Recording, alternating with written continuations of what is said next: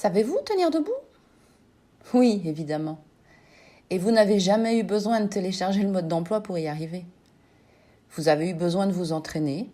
Petit, vous avez fonctionné sur l'alternance réussite, échec pour y arriver. Maintenant, c'est une évidence. Mais si je vous demande comment tenez-vous debout, j'obtiens un peu de réponse. J'entends parfois que c'est grâce aux articulations, aux os et aux muscles. Certains s'aventurent à m'expliquer que les ligaments et les tendons viennent en renfort pour stabiliser la position. J'aimerais tellement pouvoir vous poser cette question des visus et entendre votre réponse. Vous rendez-vous compte que vous utilisez cette position tous les jours et que vous n'avez aucune idée de ce qui est nécessaire à votre corps pour que cela se fasse dans de bonnes conditions. Comment voulez-vous éviter d'avoir mal quand vous vous mettez debout, quand vous restez longtemps debout, si vous n'avez aucune idée de comment ça marche Il vous paraît tout à fait normal de râler après quelqu'un qui, sur la route, ne semble visiblement pas savoir se servir de sa voiture, et vous trouvez tout à fait évident de ne pas savoir comment on se tient debout. Vous n'y êtes effectivement pour rien. Soit on vous a fait croire que vous n'étiez pas assez compétent pour en comprendre le mécanisme, donc personne ne s'est donné la peine de vous l'expliquer.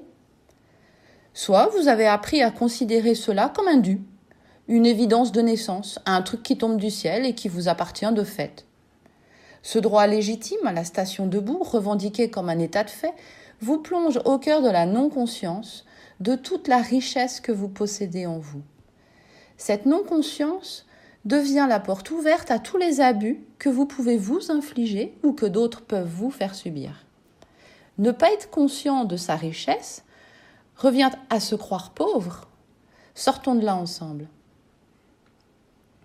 Dès que vous vous mettez debout, votre corps doit résoudre une équation impossible. Vous devez être assez solide pour qu'un coup de vent ne vous fasse pas tomber, mais assez en déséquilibre pour pouvoir vous mouvoir. Il vous faut tenir debout quel que soit votre environnement externe, quel que soit le support sur lequel vous êtes posé, et quel que soit votre état intérieur. Quand vous êtes debout, chaque partie de votre corps doit pouvoir bouger ou subir des pressions extérieures sans déstabiliser l'ensemble.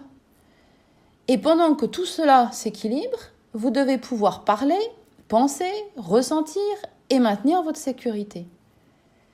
Et comme votre corps vous a, été livré sans mode d'emploi à la naissance, votre position debout doit être efficace, même si vous n'y connaissez rien et que vous avez déjà endommagé quelques systèmes. Seule l'intelligence de la nature sait résoudre ce genre d'équation. Cette position debout est un vrai miracle pour l'esprit humain. Le corps est un système fermé, aux contours limités. Il fallait un système qui puisse gérer chaque partie du corps en synergie. Pour cela, chaque partie du corps possède des capteurs de pression et des capteurs de mouvement reliés à un système central qui est capable de gérer des millions d'informations au même moment, qu'elles proviennent de l'intérieur du système comme de l'extérieur.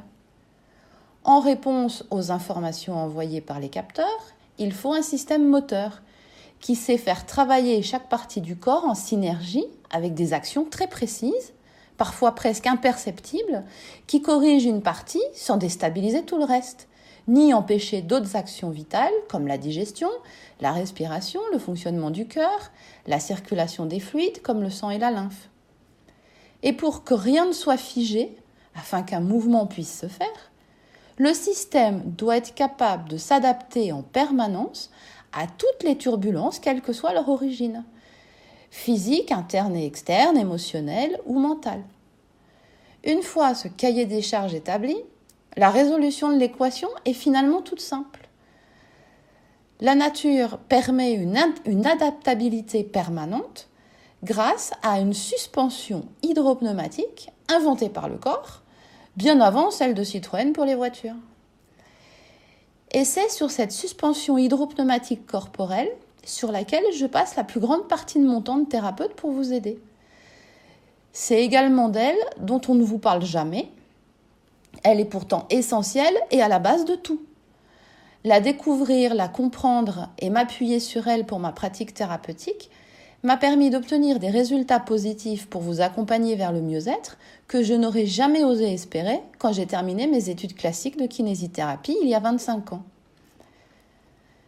Je vous présenterai ce petit bijou d'ingéniosité dans une autre vidéo.